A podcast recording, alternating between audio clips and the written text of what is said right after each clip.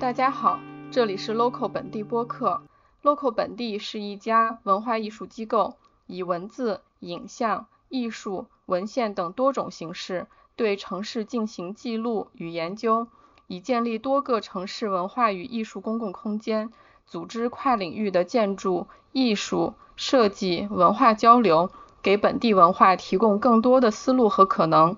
微博、微信公众号、各播客平台，请搜索 “local 本地”，关注我们。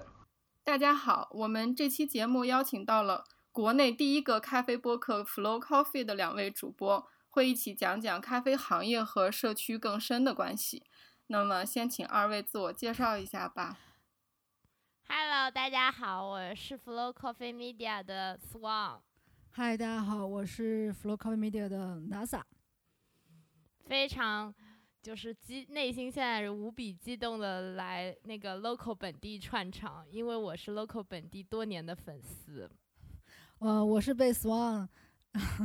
我我是被 Swan 后来呃拉入的粉丝。嗯，那就请 Swan 讲一讲为什么我们要是这样一个组合在讲咖啡和社区的事情。哦，是，那那就要就是大概的跟大家介绍一下为什么我们会来串台这件事情，是因为我跟丁瑞是在一个朋友的群里认识的，然后呢，呃，我就在想这姑娘怎么感觉好像为什么老在发。关于 local 本地的东西呢，然后我就深入了解了一下，哦，我发现原来他是在那里，就是专门做社区营造这一块儿的。然后后来就是有发现 local 本地有开始偷偷的，就是上线播客节目之后呢，我也有 follow 他们，就一路听到现在。我觉得他们是，就是这个播客其实是非常。跟他们的这个主题相连接的，非常的 local，非常的本地，就是而且他们有几期都是讲了跟咖啡有关系的，所以我觉得我们就我们作为咖啡播客，怎么能不来串台一下呢？对我们这个播客节目，我在上一期，也就是最新上线的一期节目最后有讲，就其实是，嗯，还是。呃，比较关注咖啡店和他所在的街道和社区的人之间的关系。嗯，就像那些老店、那个老街上的呃餐饮店啊，然后小卖店呀、小超市呀，像这样的店一样，就是它会成为那个老街的一部分。对，是从这个出发点开始录这个系列的节目的。所以就是我们发现就是。当发现就是你在做这一个系列的时候，我们觉得，哎，就是前面的很多个嘉宾都已经就是讲过，就是，呃，他们对对，他们自己所在的这个咖啡店跟所在的社区的一个关系，然后我们就想说，跟做本身就在社做社群做做社区的人，然后去聊，可能你的角度会更不一样，因为你。或或者是你在的工作单位是没有在做咖啡馆的，但是你自己本身，呃，或者你就是 local 本地的播客也在关注社区这一块儿，我就想说，大家聊一聊，角度不一样，但是说不定能聊出什么不一样的有意思的点。因为我们在这之前呢也没有沟通太多，是因为刻意保持 神秘感，就是提前不能说太多，希望可以在聊天的过程中去。那种无意的碰碰撞出很多有意思的点，可能待会儿会聊得很嗨，大家就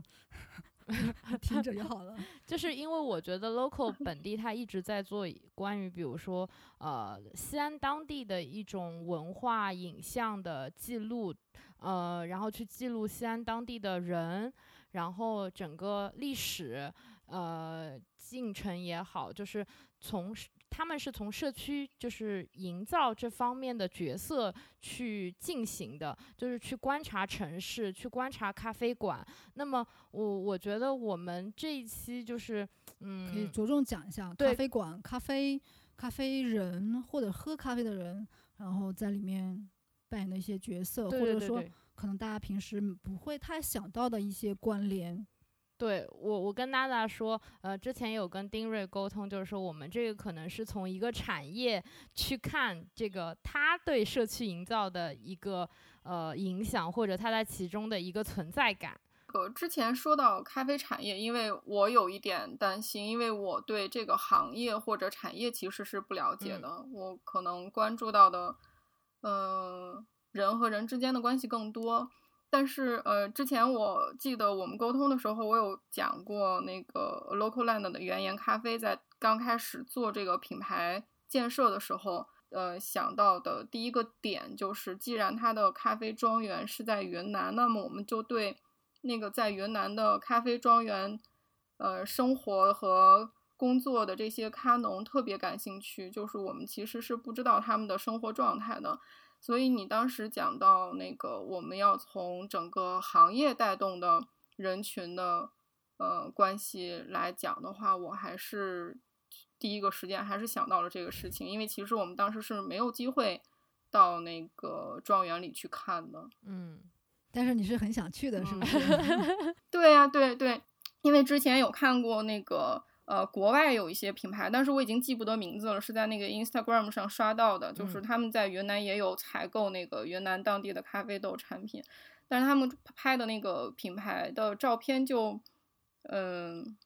嗯，就比较比较偏那个呃宣传照嘛，他的咖农是有穿当地的那个服装，呃民族服装的，对，嗯对，但是我们我们没有深入庄园区，但是有让那个呃原研咖啡这边的。嗯，同事帮忙拍回来，他们去庄园的时候那个拍的一些照片，但在我们看来，就它就是，呃，比较普通的云南乡村的一种日常的生活。呃，到后来没过多久时间，那个西安有一个质疑者咖啡，他们也有在做云南庄园的豆子，然后他们也经常去庄园，然后拍回来的照片就真的特别日常，就咖农。不太喝咖啡，然后喝咖啡的也有，但是他们就是在那个庄园旁边的屋子里拿那个开水壶烧一点儿，就随便冲冲喝，就没有我们想象当中那种什么专业的器具，也没有那么明显的呃民族的风格，就是大家不会穿着 民族服装去庄园里面采豆子，对，就是这样。民族服装很适合干活用，对，所以就一直就特别对庄园里面的。呃，真实的生活状态还比较比较好奇。嗯，我觉得，我觉得这个就是因为之前，呃，我们的节目其实有一期是专门去云南的一个庄园主的，他他其实是九零后了，就是他爸爸也是在种咖啡，然后他又回到家乡在普洱，然后也去种咖啡。嗯，到时候我们可以讲一下。嗯，这个是你你第一。就是你第一次去云南的时候，因为我们一共去了两次，就娜娜一共去了两次，我是去了一次，然后她那一次去的时候是跟你的想法是一样的，她就是想去看一下，哎，庄园的人 到底是怎么样子的。因为我想着自己也做了三四年的咖啡了，那会儿，然后我是应该是一九年的，跟你一起去是一九年的三月份，对吧？对。我想说，我都做了这三四年的咖啡了，但是自己却没有去过。生产它、种植它的地方，有点说不过去是吧？该去看一看。所以我们当时跟斯旺是一九年的三月份去了，但是在这之前，我其实在一八年的十二月份还也去了一次。嗯，那也是我第一次去到，嗯，不管是国内国外的第一个咖啡庄园，就是云南普洱。然后真的是有非常多的，嗯。不管是你在书本上，还是在听别人讲，或者听咖啡师讲，有很多很多东西，你要亲自去到那里才能知道。就像你刚才说的，说你觉得可能拍回来的照片，嗯，可能会跟你想象的有一些出入，但他就是你刚刚说那个质疑者，他们拍回来是很日常的，对，那其实就是那个样子的。因为不管是在中国云南的咖啡农也好，还是在埃塞肯亚或者在拉美洲。的很多国家，比如说，嗯，洪都拉斯或者是萨尔瓦多，很多很多。其实咖啡农确实自己不喝咖啡，或者是不怎么像我们城市里的人那么讲究的拿一个手冲壶啊，再拿一个玻璃杯去那里冲。他们就是要么不喝，要么就是喝的非常非常原始和粗糙。像阿塞比亚的话，它作为咖啡的一个原产地，其实那边的人喝真的是很。我们去看的时候，感觉特别像是古代的一种仪式的东西，很巫术的感觉。就是他们把那个咖啡豆在铁锅里面，像奶奶炒菜的那种大铁锅里面炒一炒，而且那个火都是用砖头，嗯就是我们山西可能我记得小时候奶奶家嗯就是把那个砖头啊砌砌三垛儿，然后在中间加那个火柴，然后去烧，然后把铁锅架在那个泥那个砖头上面，然后去就很原始的，然后把那个咖啡豆炒一炒，炒熟也可能都已经炒糊了，但他们不在乎这些，然后炒完之后大概能喝了，因为呃一般炒的人应该也有很多经验了，像炒菜一样的，然后炒完以后用那个嗯捣碎啊，就像捣蒜那个捣碎，那个叫什么？那个仪器具、我已经忘了叫什么名字。反正就是那种捣捣蒜泥的那种。是的，然后挺大一个嗯捣草药的啊，捣蒜泥的，然后把它捣碎，然后捣碎之后就是跟咖啡泡着喝，嗯，其实很浓，有点像土耳其咖啡。跟水泡着喝。对，嗯嗯，就是呃，因为咖啡在起源的时候被当做是一种可以提神或者是消除一些普通疾病的一个很神秘的东西。嗯嗯，因为以前的传教士就是宗教方面的，他们每天要做很多祷告，就会很困，用它主要来提神啊，这样子，就是所以他们嗯那里还保留着当初发现咖啡这个神秘的植物的时候本来的用途和功能。嗯，对。然后你会发现，其实比嗯如说我们在消费这一端会去讲，哎，我们手冲或者是呃，就是冲出来的那种味道啊，就是前中后有什么味道。但是我发现，就是他们那边就是冲煮咖啡完全不管的，就是没有这么多讲究。嗯，那可能他们不是从喝的方面跟呃咖啡产生关系，而是说，其实咖啡对他们来说是他们的一个生存的农作物，他就把嗯它当做谷物来对待。嗯、那今年因为毕竟虽然我们现在的科技啊各方面已经很发达，但是农业你知道吗？就是它是一个非常看天吃饭的嗯 东西，有很多确实是我们没有办法去掌控的，比如今年雨水好，今年雨水不好，或者在该下雨的时候没有下雨，或者在不该下雨的时候倾盆大雨，都会影响到收成以及咖啡品质的好坏。所以，呃，那边就是不管是哪个哪里的咖啡农，那除了一些比较厉害的，像巴拿马呀，或者一些很有钱的种园主之外，那大部分的种咖啡的小农也好，那他们其实就是，比如说在埃塞比亚，我我种一点点，然后你种一点，然后我们一起把它，呃，扛着去这去附近的公社，那可能大家也会互相帮忙去收咖啡，去种咖啡。在云南也是这样子，就是，嗯，到了产季的时候或者采摘季节的时候，大家是一起去到一个庄园里面帮他采。其实，嗯，他们也是一种感觉像候鸟一样的，就是我今年我可能这半个月我在这个庄园，到了采采完了以后，我可能就翻过一个山头去另外一个地方。就有点像那种粮食秋收的那种感觉。呃，对对对，然后就是我发现，呃，因为我后来跟娜娜去的那一次，刚好赶上了云南呃普洱那里的展会，对不对？嗯，是生豆评比大赛，就是每年云南会选出大概有一百二十到一百四十只这一年嗯最不错的生豆，然后这样子的话就可以鼓励农民好好种豆子，然后种好就是品质比较靠前的话，他们的每一公斤的价格就会往上涨。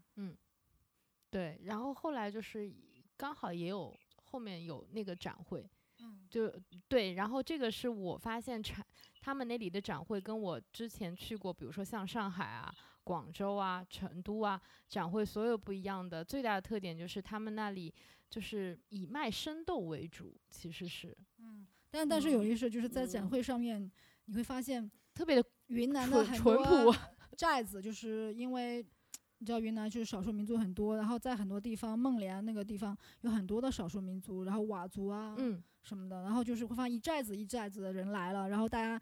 呃，然后在展会上面又相互认识了，然后你知道少数民族能歌善舞，大家就一起拉成一个圈儿，对，在展会上面那个场地里开始跳舞啊，有 手铃啊，有打鼓啊嗯什么的，就我是第一嗯次看到，然后就好开心啊，感觉。然后他还被 拉入那个跳舞的那个队伍里面，就要他一起 跳。四肢不协调的我，就是就是你会发现，就是呃，咖啡在产地的话，对于那里的咖农来说，对，其实很简单，没有那么复杂，不会像就是说，呃，你要有什么冲煮的技技巧啊，然后，你这个咖啡要像我们外界就是后面消消费市场所宣传怎么怎么怎么样，对他们来说，他们就只要负责种，种完了之后，哎，今年收成好，我把它卖出去就好了。嗯，但是呢，我想补充一点的是，就是，嗯，因为产咖啡的国家还是蛮多的。那我像我们刚说的，就是埃塞肯亚或者是云南，可能都是比较就这种类型的集约型的一种生产。但是在巴拿马或者是在哥伦比亚的一些庄园，在哥斯达黎加的一些庄园，他们是以庄园的形式，而不是以合作性社的形式，就是它已经是一种非常现代化的农业了。嗯，它虽然也是在高山上，一千八两千米以上，因为只有在一定的海拔生产出来的咖啡，真的才是会比较高品质。那它是以庄园的形式来种植和处理的。那这样子的话，这些采摘咖啡的人，他们就是以雇佣的形式，长期的生活在某一个庄园里面，而不是以刚才以候鸟的形式去说去不同的庄园去采收。嗯，所以他们的，我觉得本地的，就是可能彼此之间的关系，就是那些人就已经种在住在那里了，可能会住很多很多年。嗯，就其实就是你会发现，就是不同的地方，他们的一个呃，就是呃，不同咖啡种植区，他们的一个人跟人之间的关系，或者是社会这整一个小的社区。和个体之间的关系都是不太一样的。然后像大大刚才说的，就是那些已经是有现代种植那种技术的呃咖啡产区的话，嗯，它可能更为现代化一点。然后它的整一个社区营造的话，也不是以当地的那个仅仅是当地的人在参与了，它其实是更多的是以。后面的市场为导向，嗯。嗯，对，因为因为其实现在咖啡发展到现在，就是以前的话，可能是喝的人是很从来不知道自己这喝的这杯咖啡是什么，他可能知道哦，这个是哥伦比亚咖啡，这个是曼特宁，但是这个咖啡是谁种的，然后是怎么处理的，然后怎么到了这个咖啡馆，怎么到他手上，其实是没有，是是到了可能。所谓的精品咖啡，可能在中国是到近五年、十年才有的这样的一个一种方式去消费它。但以前的话，就是哦，这个是来自哪里的？可能也可能是拼配，也可能是单一产地，但是你不会去追根溯源，说这个是谁的，谁生产的它。嗯，那我觉得，嗯，我之前在跟死亡聊的时候说，因为我们之前讲社区、讲本地的一些东西的话，那是有从。讲的人他所物理所在的那个空间去讲的，比如说我在成都，那我就会讲说，哎，我在成都的这个红基路这边，我在这里住，那我附近的可能方圆一公里是我属于我的社区，我这边有什么面包店、咖啡店、酒吧，可能这一小圈形成的所有的这些东西，我生活的这一部分是我的社区。嗯，但是我们之前聊到了很多不一样的，就是我觉得。也是因为跟他聊，然后因为要跟要 要来参加你的节目，所以我们就开拓脑洞，想说社区还可以什么什么意义或内容在里面的，嗯，以什么样的形式存在？这个形式就是能不能就是以比较广泛的我们去讲一个社区的形成这样子。然后后来呢，就想到了说，其实种咖，首先说，那我们因为一开始从种咖啡的这个。这一部分来出发的，其实从种咖啡角度来讲，那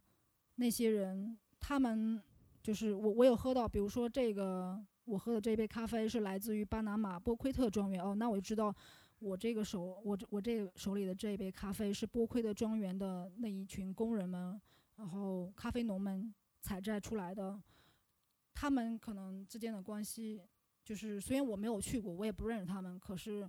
就是因为他们之间的相互作用，因为。樱桃采摘的时候是不可能一个人的，就是必须是很多人，因为它有一个采收的时间。如果你时间太长了，它基本上就烂掉了，或已经腐烂，或掉地上了。所以那我会知道，哎，我这杯咖啡是他们采收的。其实它对我来说是一种异域的社区，嗯嗯，或者异地的社区，云社区。不要讲的这么玄好吗？讲的太互联网了。嗯，就是包括我们嗯我们嗯你说，呃嗯嗯，没事儿，你说。就包括你刚才有 说，其实呃，西安当地的有好几家咖啡馆，也就是去到云南，也就是去到云南，包括他们可能自己就是去到云南之后，也有从云南带回一些豆子，呃，回来，然后自己做烘焙这样子。那其实的话，我觉得就是呃，由种植者给到我们的信息，包括呃。像咖啡馆主给到种植者的信息，双向的，其实也会对他们有反作用力。我所谓的这个反作用力，就是啊，把一些就是现在大家的一些口味啊，呃，一些市场上面的一些呃信息告诉给种植者，让他们就是根据这样子的一个情况，比如说可以去提升他们的种植技术也好，呃，处理技术也好，这个都是。其实是在为这一整一个社区做一个，就是怎么讲，就是比较积极正向的一个方向吧，就是也是帮他们去，呃，你可以举一个具体的例子吗？因为我觉得这样讲的话，可能会太空泛了。嗯，那我可以来举一个例子。可以啊，嗯，因为就刚刚死亡那样讲，其实完全没有问题，只是我觉得听听的大家，因为不是从事咖啡这个行业的，会对他讲的这个人跟人之间的关系会有点模糊。就是我拿一个很具体的例子来讲吧，嗯，比如说。嗯我们还是用巴拿马这个呃国家来举例子吧，比如说呃巴拿马波奎特这个庄园，它的某一款咖啡可能年产量，因为这品质很好，它的年产量可能只有假如一千公斤。那这一千公斤的话，我我现在是成都的某一个咖啡馆的老板，然后我自己同时也自己烘焙咖啡豆，我因可能因为信息渠道比较直直接透明，然后我就直接知道了哦，在巴拿马的波奎特那那个有一个，比如说艾丽达庄园，他们有一千公斤的龟夏，那我它只有这个量，那我觉得我可以全部把它买来，那我就直接从种植者那里把它买到了成都的这个我的咖啡店，然后把它烘焙好之后给到了我的消费者。但是我应该是以什么样的方式？以就是我烘的把它酸一点、甜一点、苦一点，其实。我是根据我的消费者对平时他在店里的一个反馈给我的，呃，我会问，可可能我的很多会员的客户，我是说，哎，我我到时候要烘一个咖啡龟下的咖啡，你们想喝它什么样子的？他们我可能收集了一百个人、两百个人的建议，他们后来想说，他们想更喝更甜一点的，然后更醇厚一点的，那这个咖啡我拿来可能就会以这样的形式来烘焙。其实它就是一种这样子的嗯直接的，喝咖啡的人跟种咖啡的人，他们是产生了直接的关系的。那可能后来我的客户，我的我的顾客告诉我说，哎，我觉得这个咖啡酸还是有点太多了，我想要它的酸稍微再少一点。那作为这个中间人，我可能会直接告诉那个巴拿马波奎特的阿丽达庄园的庄园主说，哎，我希望你这个种的时候或者在处理的时候，可以把它的酸稍微少一点，它的甜多一点，它它更浓厚一点。那可能他在下一年。去种这个咖啡的时候，他就会把它调整一下，或处理咖啡的时候把它调整一下。嗯，因为种咖啡去调整之后，一定要三年之后才能看到效果。但他处理这个咖啡，可能明年他在处理同一批咖啡的时候，他可以稍微的让它多发酵一会儿，或者进行一些厌氧的发酵之类的。就是那我可能第二年收到的咖啡就比第一年少了一点酸，但多了一些甜，果甜也好，醇厚度也好。所以这个是我觉得是一个很具体的例子，可以。可以说明，不管是大家相隔是一万八千里，还是多远多近，其实消费者就是中喝咖啡的人都可以对，嗯，生产咖啡的人、处理咖啡的人产生一个正向的反馈。嗯，对，嗯，你很好的概括了我要说的话。我不知道 这个属于属于属于是一种人跟人之间的关系，但它可能不属于。嗯，我们理解 或是普通意义上的社区关系，但它也是一种非常深度的关系，可以说，嗯，我们讲的社区，也就是老街咖啡的话，嗯，是因为它在这个街上，从这个它和这个街道的呃人和人之间的关系来讲，可能是这个节目比较好讲、大家感兴趣的一个点。但是作为 local 本地在做的事情的时候，包括我们想要传达的一个本地的理念，其实不局限于物理空间，就是除了人和他所在的城市的关系，就是我们其实是希望让大家通过不同的话题和切入点和关注点，去更关注自己和当下的关系，或者自己和自己的关系，就是每一个个体其实就是一个本地。嗯，所以我们就嗯从人啊，然后从人和当下的事情也好，还是当下的感受也好，还是呃和他所在的城市或者经历过的一些事情也好，希望他更多的去体会和产生关联。嗯，我觉得你很好的 回答了，就是我本来想问你一个问题的，就是 你是怎么理解 社区或者本地这个概念的？因为每一个人对他的理解都不一样。我本来后面要问你，那你自己已经回答了，不用问了，自己 Q 自己。因为，对，因为我我呃嗯，就前面我们可能讲到了几个事情吧，呃，就我担心你们因为想要扣社区这个主题，或者想要扣人和人之间的关系，呃，会绞尽脑汁想一些事情，反而把我们的思路局限住了。其实。能讲的事情特别多，我要为你鼓掌。比如说你们在给我自由。比如我们我们作为一个双城双城咖啡的节目，我们其实我们其实对成都的咖啡馆特别感兴趣，因为呃呃我们离得很近，然后成都人来西安和西安人去成都的其实特别多。但是我没有机会去，呃，一下子去到成都，然后去很多的咖啡馆去体验，所以我脑子里面对成都的咖啡馆的描绘，还是在我日常关注的这些公众号啊，然后微博账号啊，他们经常会发的一些小馆子，都是点状的东西，它没有形成一种氛围性的东西，或者说一个，嗯。完整的一个咖啡地图也好，或者说一种咖啡生活也好，就是我脑海里对成都这个城市的咖啡馆其实没有一个整体的描绘。嗯，嗯，作作为作为在成都生活了四五年，然后在并且是同时从事咖啡在成都城市咖啡馆的运营，就是这个角色。然后因为我其实呢，我去年去了一次西安之后呢。对西安也特别感兴趣，我们都可以就是相互问一下。你刚刚说你对成都的了解更多的从公众号啊，或者是微博上面了解，但你没有发现成都的新媒体这一块或者营销这一块做的非常好，不只是咖啡馆。我不知道我自己的这个认知是不是正确的，我们可以交流一下。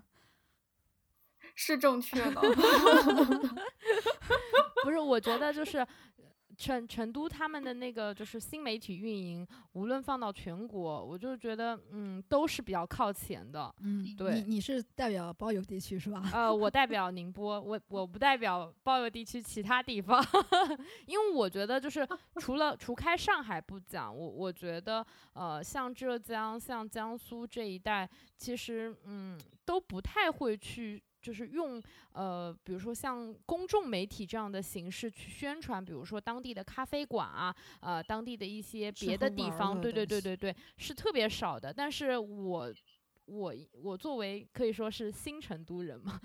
不算成都人，不好意思，就是就是我在成都待了两年，我就觉得这个他们的营销和。这个外宣能力实在是太强了。啊，你是以一个外来的角色对对对对对对，而且我觉得这个可以为成都的整体，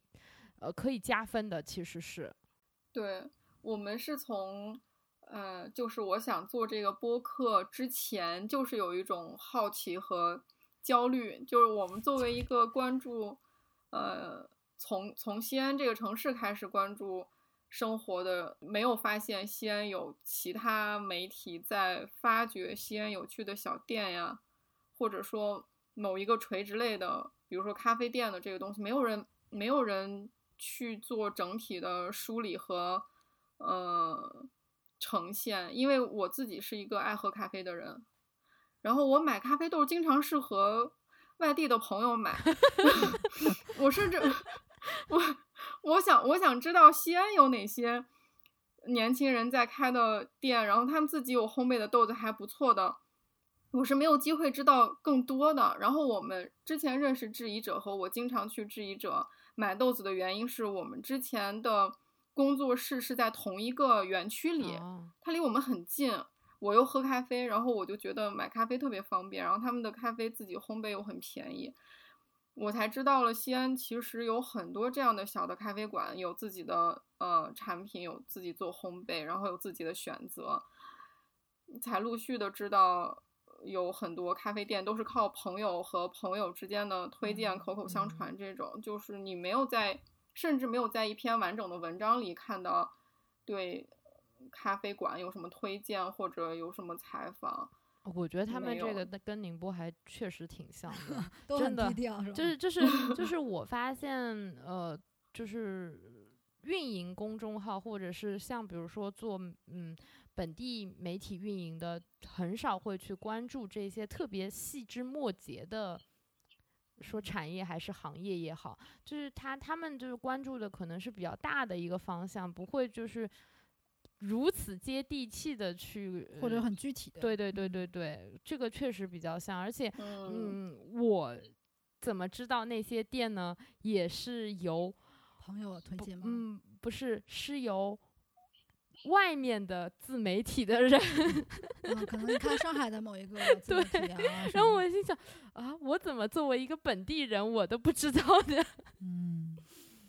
所以你可以来跟我们讲讲，就是成都的这个到底是怎么做的，然后就是成都的咖啡馆他们是怎么样去运营的。感觉我们三个不是成都的人在聊这个。其实我是山西人，我跟丁瑞还算是老乡，对吧？我们都是山西运城的。然后 我是后来才 来的，呃，成都。我来之后就很快的就进入了咖啡这个行业，就也算是比较幸运吧。也是大概从一五年的样子，成都的咖啡就开始，那个时候基本上。整个成都只有两家，我觉得还不错的咖啡精品咖啡馆，被称为精品咖啡的咖啡馆。然后从一五年的时候到一六年就开始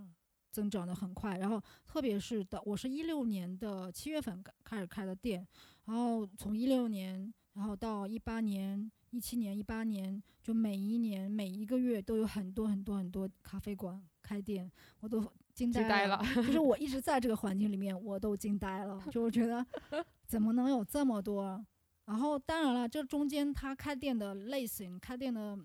嗯重点都会有一些根据每一年的市场情况、经济情况会有一些变化。但我觉得，嗯，我当初之所以选择来成都，也可能会跟这个城市，就是为什么它的营销或者是成咖啡馆这一个品类或者这个垂直领域特别发达有关系，是因为这里非常的放松。不是成都有一个 外号叫陈姆斯特丹嘛，就非常的 chill，然后所有的人，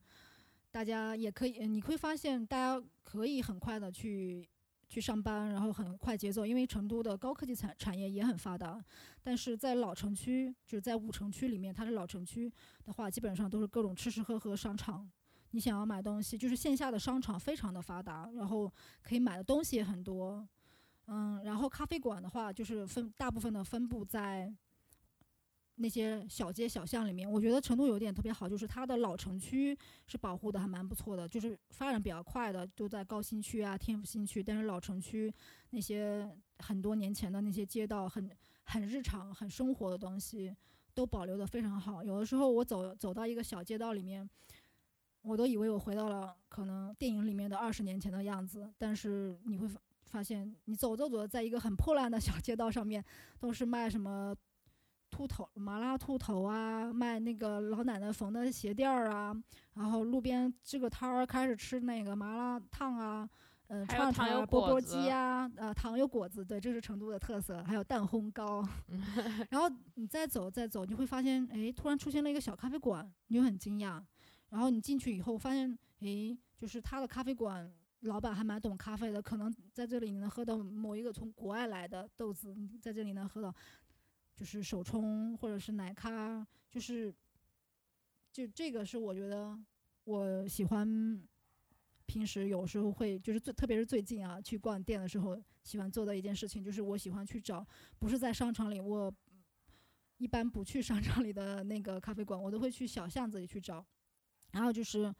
这是它的市场情况，就是大家像我一样的，平时就是不管是上班，然后还是你可以翘班，然后或者是自由职业者，他们白天就是工作日的白天都会去咖啡馆喝喝咖啡，然后跟朋友聊聊天。成都人还有一个就是他们的性格，我觉得是比较好，就是很乐观，对未来没有太多的担忧，而且他也没有觉得说工作一定是必须立马完成的，可能说哎，我先喝一杯咖啡，或我跟我的朋友见一面聊聊天再说。就我觉得他们是很 chill 的，没有没有说啊，我一定要把这个业绩完成了怎么怎么样。还有就是他们喜欢聊天，就很能聊，我认识的成都朋友都特别能说，所以我觉得就是。可能会跟这个城市历来的人的性格有关系，因为成都就是属所谓的少不入川，老不离川嘛。嗯，对。然后还有就这边的新媒体也是，大概从也是从一四年、一五年的时候，以前也是没有这么多做生活、做吃喝玩乐的媒体号，大概也是跟咖啡一个时间开始，就突然出现了很多很多这种关注垂直领域的，比如说像优成都。然后像一注一事，他们都是在这一块儿，特别是在抓主题写文章这一块儿，他们找的点非常的感兴趣，很又又很接地气，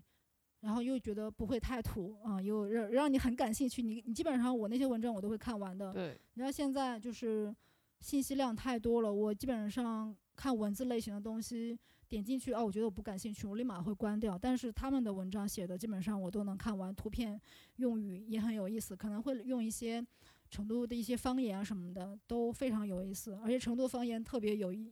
还有一个很有意思点是他们非常适合说唱，所以他那种有一种喜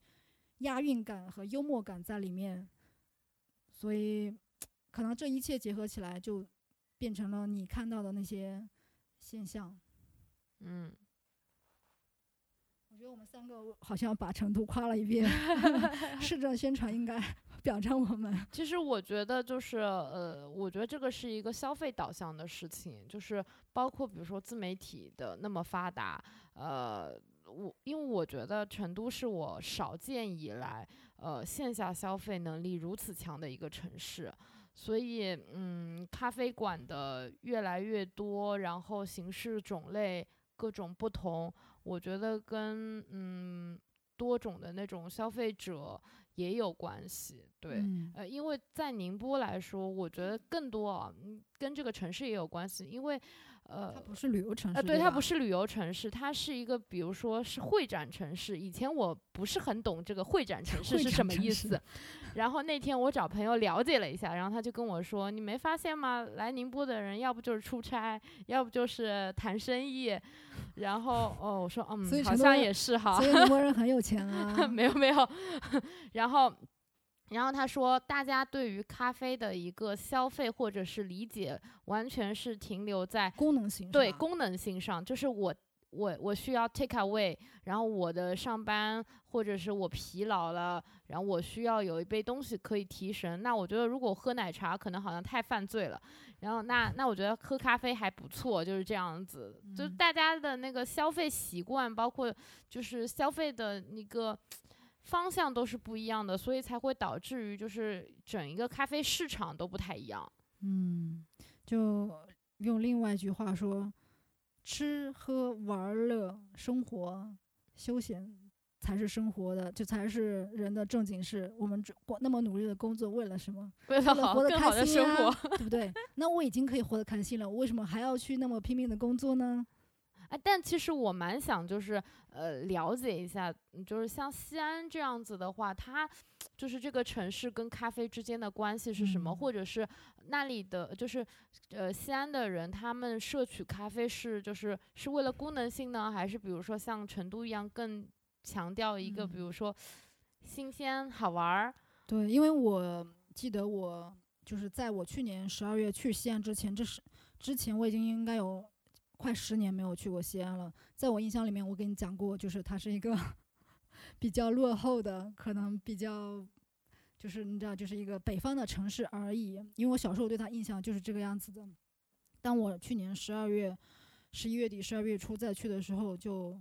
非常非常的惊喜，然后感觉各地方，嗯、居然也有那么多咖啡馆，然后居然大马路那么宽，然后人跟人之间非常的友善，大家的素质也很高。嗯对，然后但是当时因为我是去参加一个咖啡比赛的，没有太多的时间和精力去对，好好的走一走那里的咖啡店，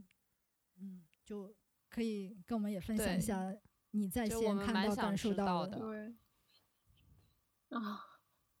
我我从我的个人经验讲吧，因为我可能真的不是特别懂那个咖啡市场上，或者是有没有有效的数据来支撑这嗯个事情。我是呃从上学上大学到西安，在西安已经十几年了。然后，嗯、我们上学的时候，其实西安就已经有了一些嗯、商务型的咖啡咖啡馆，比如说像原来最早的那种嗯上岛啊、嗯什么两岸咖啡呀，对对，就是当时大家可能是需要这样的呃商务场景或者休闲场景，包括我们嗯、呃本科学外语的嘛，然后也爱看国外的网站照片儿，就觉得哎呀喝星巴克好洋气，可能是从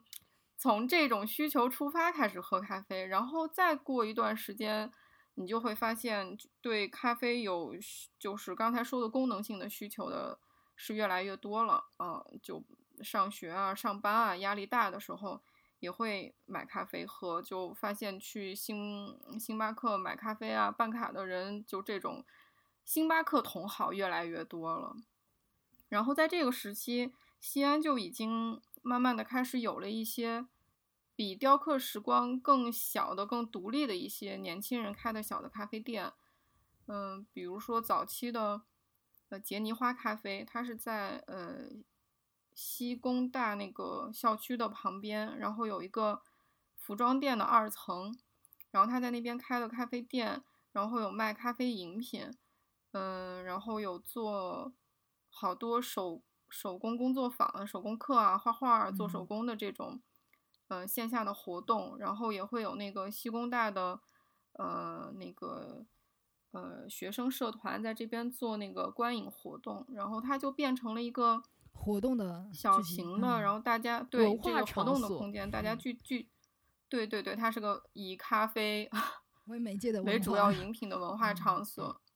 对对对，就这样的这样的场所越来越多了。那我觉得，呃，我们去那个地方更希望是见到志同道合的、有共同兴趣点的朋友。嗯，其实没有在关注咖啡是不是好喝，然后咖啡产品是哪儿来的。那个时候其实对咖啡都没有这么具体的了解。我们对咖啡，就我们作为咖啡爱好者，对咖啡具体的了解，其实我感觉就是跟随着我，我不知道，我不知道现在还有没有那个什么第一次、第二次、第三次咖啡浪潮这个说法了，就是就是随着精品咖啡到西安了，开始有了一些呃独立咖啡的咖啡店，然后可以喝到。嗯，比如说我比较好奇的、听说过的，但是还没有喝过的一些，呃，产地的咖啡豆，开始才有了对精品咖啡和独立咖啡的需求。那随着我有这种需求，那也就是说，这个信息其实已经到达这个城市了，所以这样的咖啡店就越来越多了。到现在，包括我去呃认识和了解到的这些咖啡店，也是咖啡单品咖啡的种类越来越多了。那那对于我们这种有呃有对这个咖啡感兴趣的人，也就会越来越多。就是我们会想知道更多的有关咖啡的新鲜的事情，不管是有呃新的产地、新的庄园、新的口味，还是新的处理方法的咖啡豆的话，我们都会想去尝试一下。嗯、有的时候在店里坐着，嗯、听那个。嗯，咖啡师给顾客推荐的时候，就嗯觉得大家都都很有兴趣，喝咖啡的人就也都很愿意尝试的，所以我觉得都有吧。它可能跟具体这个城市的关系不是特别，就没有那么紧密，但我觉得它还是跟那个整个市场和整个信息的流通是有关系的。嗯嗯嗯，那那我自己就是会发现，你刚我我在听你聊的时候，我会发现，随着你的叙述，从一开始的商务型，到后来的那个 活动型，再到后来的以产品为主的类型，我会发现，就是喝咖啡的人跟这个空间的关系就发生了变化，就是一怎么讲？比如说，就他他描述的嘛，一看就是商务型嘛。比如说，就说商务型的吧，他可能会跟咖啡师，就喝咖啡的人不会太多跟咖啡有交流，他只是帮他端一个杯子，点个单，收个钱，这个角色，他们的链接只有这个。嗯嗯，对吧？对。然后到了，嗯，活动型的，那关系变多了。啊，来参加咖啡，呃，来参加活动这个人，到了这个咖啡的这个空间之后，可能会跟咖啡师，会跟馆主有一些交流了。但他们交流的可能是怎么能让这个活动办得更好？这个今天这个电影要怎么能弄？依然跟咖啡的交流，或者对于咖啡以咖啡为目的的交流是还是很少的。那刚才随着你的叙述是吧？然后到了比如说精品咖啡这个阶段之后，像你说的刚才那两个客人，其实他跟咖啡馆主之间交流，跟咖啡师的交流，就是只是以咖啡这个东西为主，而且非常的专业。我觉得这个也是。精品咖啡这个浪潮里面，不能说全部吧，但是是很多这个以咖啡馆为空间，这个为载体，人跟人里面就是关系的一个转变，就转变成了大家始终是更多是以咖啡这个品质也好，咖啡背后的信息也好，然后为交流内容的一个空间。嗯，虽然说。它同时含有，就是它一定是会有的。我觉得在任何时时候，它一定都会是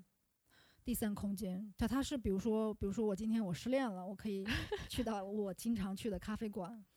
我今天我很开心，我要跟朋友聊天，我跟我多年没见的好朋友、同学见面了，我们可以约在咖啡空空间、咖啡馆里面。我我就算我今天一个人，我要加班，周末我要加班，我带拎着我电脑，我也可以去咖啡馆。就是它一它一直都是那个。空间就是这一个载体，所以我一直对于全自动咖啡，就是因为我们当时大概在三年前吧，就是我们咖啡行业就有一个担忧，你知道吗？因为我们有了一个高科技的产品，叫做机械臂，就是它是有一个像机器人一样，但是它只是一个人人类胳膊的形状，它可以像一个机器人一样一直在那里冲咖啡，而且它没有任何的工作事务，它可以一直在冲。可能他冲的咖啡没有感情的机 器，可能他就是这个机械臂冲的咖啡不会很好喝，也不会很难喝。然后我们的一个担忧就是，未来有一天他会不会抢了你的饭碗？对，抢抢了咖啡师的饭碗。我们后来呢，就经过两三年担忧之后，我们又自我安慰说，他不会抢掉我们很多的饭碗的。为什么这么说？因为人他是机器，我们是咖啡师是人，所以可能某一天我们咖啡师不在主要工作，可能不是去做咖啡了。而是跟我的顾客更好的交流，我有更多的时间和精力去交流。你喝的这一杯肯亚，它是今年为什么是比去年更酸的？那为什么它的产地、它今年的气候是什么样子？它的收成是什么样子？为什么它今年比去年更贵了？或者是为什么今年这个豆子的形状和大小没有去年那么好看或均匀了？那他会给你讲这些背后产业知识。那我觉得这个是更好的。那我更欢迎机械臂来，这样有更好的时间去交流了，对吧？你居然抱着如此开放的态度，我我我突然想到一点，就是有一种那个呃，如果咖啡店和咖啡师作为一个信息中转的平台，是可以把庄园和消费者能联系起来的话，我就觉得还比较神奇。为什么突然想到这个？还是因为一开始说那个嗯，质疑者的咖啡师去云南的时候，他有发那个。当地的照片，就是当地的生活、当地的生产和当地的样子，它会，它会让我从它的，呃，图片里直接，它是有一种那种时时时空穿越的感觉，就是我可以看到那个陌生的地方，然后我能理解、了解当地在发生什么事情。然后还有另外一个事情是，呃，最近有有在喝那个。自然酒嘛，然后有个朋友推荐了一个酒庄，我们又可以聊 酒了。下了节目，咱们聊一聊自然酒啊。然后那个朋友推荐给我一个，呃，自然呃那个一个酒庄的酒，然后那个酒酒标是一只斗牛犬，然后我对这个酒标特别感兴趣，它跟我什么斗牛犬？对它，对它为什么是个斗牛犬？它就是一张照片，然后它跟以前那个红酒的酒标，然后专门有设计过有这个什么呃特别西式的字体，这种不太一样。它就是是一个斗牛犬的照片，然后我就呃有一天发了那个照片在朋友圈，然后说。呃，加班喝酒什么之类的，结果另外一个北京的喝自然酒的朋友说，说他知道这个酒庄，然后我就问他，我说我就对这个狗特别感兴趣，你能不能告诉我这狗是不是庄园主的狗？对，就我我经常就如果有一个呃自然酒吧的老板可以给我讲这个庄园主和他的狗之间的故事，他他可以把我带到庄园里面去，就他他作为一个。呃，中介他不仅仅是在卖酒，他嗯不仅仅是在给我讲这个酒的风味如何，然后产地如何，他可以真的让我从他告诉我的故事里面，让我对那个庄园产生直接的认知，就我能知道那个地方是什么样子的，然后发生了什么样的事情。嗯，就等于所以我觉得咖啡店也也也也也可以是这样，就是既然。有很多现在的咖啡店是直接跟庄园是有关系的，嗯所以应该可以发掘出来很多这种故事。其实是在日常消费当中，如果有比较熟的客人，其实都是可以讲一讲、聊一聊的。对这这个的话，嗯嗯、说到你刚才说的那自然酒，我先说一下，我会你会发现，就是自然酒它的酒标，它如果算酒标的话，都是非常小清新的一个很嗯可爱的图，是的，但是传统的或者是旧世界国家的那个标，基本上都是比较打引号的浮夸，就是比较严肃正统类型的。这个是我对于自然酒跟就是新兴的自然酒跟传统的那个旧世界的酒的一个最直接的区别。嗯我觉得那个狗或者那个图标直接就把你和这个产酒的酒庄之间的可能两万公里的距离直接取消了，就带你穿越到了两万公里之外。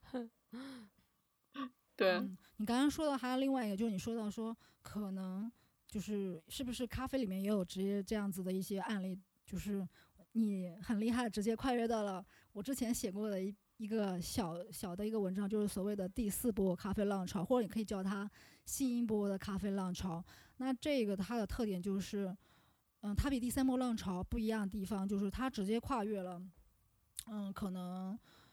因为原来的话就是种咖啡的人。然后把他种的豆子送到了一个处理站，然后处理好之后，很多种的，呃，比如说很多这样的小农，把他们豆子都送到处理站，它相当于一个公社，然后处理完之后，再经过一个进口商，然后呃出口商出口到进口商那边，然后进口商再把它分给就卖给可能是不管是不同的公司或者不同的烘焙商，其实它。你说它能溯源，当然也可以，但是新的这一波浪潮的句话，有一些比较有实力的烘焙商，或者他同时也有自己的咖啡店，或者没有，或者有，但是他同时嗯，会直接去到某一个庄园里面，跟种咖啡的人一起去讨论。对，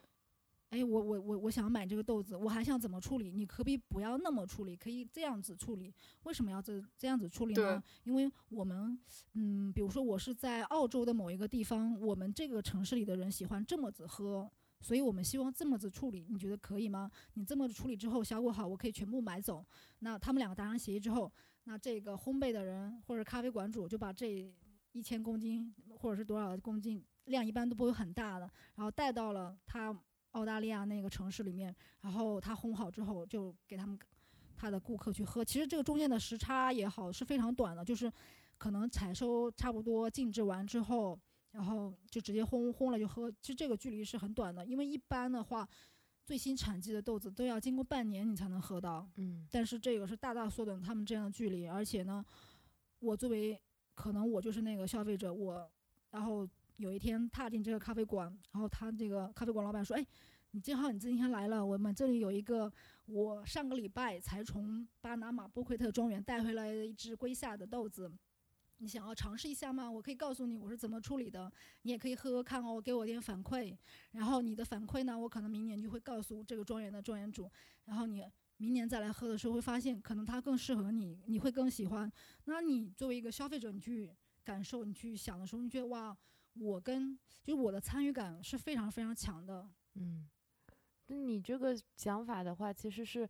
呃，还是比较先锋的，就是在就是所以它叫新一波对或者第四波对对对因为因为它已经存在了。对，嗯，呃，存在比较多的仍然是在国外的一个环境，因为我觉得国内的话，更多的还是还是有的。还是有，嗯但很少，很少一部分所以就是走在前端的人。对对对对嗯嗯然后因为因为一个新的模式，它要普及或者是被更多人接受，它肯定是需要更多时间的嘛。因为就是它其实也代表一种新型的人跟人之间的关系，可能这个人是不是跟你不在同一个地理的空间里面，但是你们通过某一个共同的媒介，然后产生了联系。而且就是这个中间的中间人越来越少，越来越嗯少。嗯，你的你的喜好、你的信息是可以很快的反馈到那一个人。哎，我突然想到了，就是因为最近我有在喝一些咖啡，就是国外品牌的咖啡豆，然后我有注意到他们有一些那个，呃，就是介绍上面写的就是有机，就是什么什么什么什么有机。就是类似于像我我我吃到那种什么有机蔬菜那种感觉，我我就想说，是不是就类似像 Nada 刚才说的那种，嗯、就是呃，我这个是真的直接采购，就是我我这个烘焙商直接跑到了那个农农农场或者是嗯。庄园，然后我就跟他这么说，你要这么种植，你要去有机的施肥也好，就是让它怎么怎么怎么样，嗯。就种植出来这一批就是我去使给我用，嗯，就是这样子。对嗯，完全可以达到。当然了，一般都是比较好一点的品质的咖啡豆这样子。嗯嗯，突然感觉自己开窍了。嗯，然后在这里我还想跟大家分享一个案例，然后非让我很感动，是让我最近 比较感动的一个案例，就是 在咖啡行业就是工作久了之后呢，对很多东西就会习以为常。但我最近就看到一个案例，在美国的话，有一个咖啡馆，嗯、他同时也自己烘焙咖啡豆。嗯、他的馆主说了这样一段话，他就说，我们之前作为烘焙商或作为咖啡店，我们买东西买生豆都是以品质为导向。嗯、你的咖咖啡豆，咖啡什么叫以品质为导向？就是那我，比如说我要选一款萨尔瓦多的豆子，那我可能会去到萨尔瓦多不同的庄园去杯测，以以一种比较专业的方式去测它的生豆品质是怎么嗯样子的。那我以生豆品质为导向，我就会买我觉得最好的那一个。分数最高的那对个。但是他说他希望可以，他觉得这个没有问题，但是他希望这个模式可以多元化，就是我是不是可以长期关系为导向，就他希望寻找的是那些，呃，可能不是很知名的庄园，但是他们的豆子还不错，但不是最好，但他依然可以有提高的空间，他愿意花五到十年的时间，跟他他们一起。对，跟他们一起去想办法，哎，是从品种、种植、处理、施肥、土壤哪一部分可以提高它的品质，他们愿意花这么长的时间去跟他们一起去做的这这提高品质，因为他觉得，嗯，那些已经非常好的有名的庄园，OK，他们已经够了，他们已经很厉害了，他不需要我再去去这样子帮助他了。嗯但是那些可能没有那么多资金和钱或知识的小庄园，他们但是他们一的目标是想要把它做得更好的。嗯那我为什么不跟他们一起去成长？所以他把这个叫做以长期关系为导向，嗯他觉得这是一种更可持续发展的。因为嗯，很多烘焙商他们以生豆品质为导向之后，如果今年明年某一个庄园它那一块儿的天气不够好，或者是有了自然灾害，它的生豆品质下降了之后，我可能那个烘焙商不再买它的豆子，那他就要嗯。遭受很多很多的损失，他会很难过。但如果是以长期关系为导向的，他觉得有什么困难我们一起去承担，当然有了更好的利益我们要一起分享，所以他觉得这是一个就是在咖啡行里面一种新型的关系，大家是不是可以去尝试一下？其实就是，嗯，更深的一种人的连接，以及更信任，就是人跟人之间可以更信任。嗯，它不是一短期的，嗯，就他看的不是说今年，他看的是长期，对，五年、十年，就我听你讲完，如果我作为消费者，我是很愿意去购买这样子的产品的，因为这个表示就是说，我我给了，就是很多人支持，就是我以我的消费行为去支持了他，对，然后这个咖啡馆主也是说，他回到他的咖啡馆在的社区之后，他会跟他的很多老的客人去讲说，我们有做样这样的一个项目，嗯，然后呢，我们可能之后两个月就会把这些豆子带回来，希望你们能够喜欢哦。然后他说他的老顾客听了以后也非常的就很支持他。然后因为就是咖啡馆主他要冒的一个风险就是。因为客人嘛，他总是喜欢喝新鲜的东西，哎，今天跟明天喝的不一样。但是，在一个庄园里面，他最他不会种到那么多的品种的豆子的，嗯嗯，所以他可能今年明年都要买这个庄园的豆子，都要买同样一个品种的豆子，可能消费者会有点厌倦，哎，为什么老是这个豆子呢？但是他要他要让他的消费者去理解他、支持他，跟他一起去，是不是可以支持这个事情？嗯嗯嗯，对，我觉得这是一个非常。好的一个关系，虽然它一样是一种商业关系，但是我觉得它很良，就是一种可持续的形式在进行。哦，我就是你突然就是我听娜娜讲完，我自己有应该是有呃两个故事挺想分享的，就是呃这个是嗯我们我自己之前有呃喝过那个。Cloud Picker 那个豆子，就是他们就是比较让我觉得比较感动的点是，他们本身是一对，呃，couple，呃，对，一对 couple，就是，那就是男生，就两个男生，他们已经结婚了，然后共同创立了这个 Cloud Picker 这个烘焙品牌，他们自己也是有咖啡馆的。然后当时我我购买这个豆子的时候，我并不知道他们是 couple，呃，然后。当我购买了之后，我就觉得，我去看了他们的品牌 story 的那个故事，我就觉得哇，这个品牌简直是太有爱了。因为他们的很多，不管他们的 logo 啊，他们为什么创立这个品牌啊？对。他们那个包装上面，比如说，他们有一个包装也是有个狗狗。对对对。哎，这个狗狗叫什么名字？然后原来是他们一起养的一个狗狗。所以我在买豆子的时候，我就很 想要那一个包装。对。因为他们有不同的包装，可能有些上面没有那只狗狗，但我就很买了很多有那只狗狗的包装的豆子。就是我觉得，就是当我在购买这个东西的时候，我觉得并不是只仅仅是在购买一个咖啡豆，就是我想喝一个好品质的咖啡豆，而更。以实际行动去表示说，我支持你们这样一个行为，我可能会对 LGBT 群体有一个这样子的支持。虽然我不知道能够支持多少，就是就是就是，我觉得这个还是当时是让我挺感动的，以及我把这个牌子分享给了我很多的朋友。呃，然后第二个就是，呃，我记得之前我们也有买过 Wood and Co，那个就是一个澳洲的一个。品牌，它的主理人差不多已经五十岁了，但是他还是一个摇滚乐手，嗯呃，然后就是是因为有一次他给我的邮件发了一封，呃，就是那种推送邮件，就是像那种。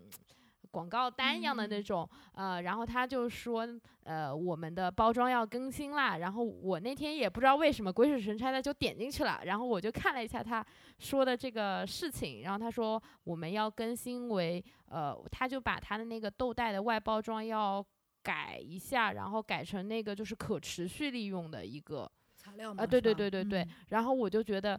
哎，这个这个事情也挺挺那个的，然后我要为了更好的去环保。对，然后我就觉得我买了这个东西，其实我也为环保做出了一份贡献，让我的消费更有价值。对对对，我就觉得我花出去了同样的钱，但是我为地球做出了贡献。哎，虽然这个真的是很小，但是我会愿意尝试为这样子就是那种理念去买单。对，我可以总结一下嘛，就是说，嗯，怎么说呢，就是。消费就是他是消我我们之前觉得哎我我的我一个人在消费的时候我可能产生了很多的垃圾或怎么样子，但是慢慢慢慢的就是我们也是从很多烘焙品牌或者是咖啡馆馆主他们会用一些可可持续的一些吸管呀也好的，就会慢慢发现其实大家也可以通过自己的消费行为去产生一些更有意义的是后果结果。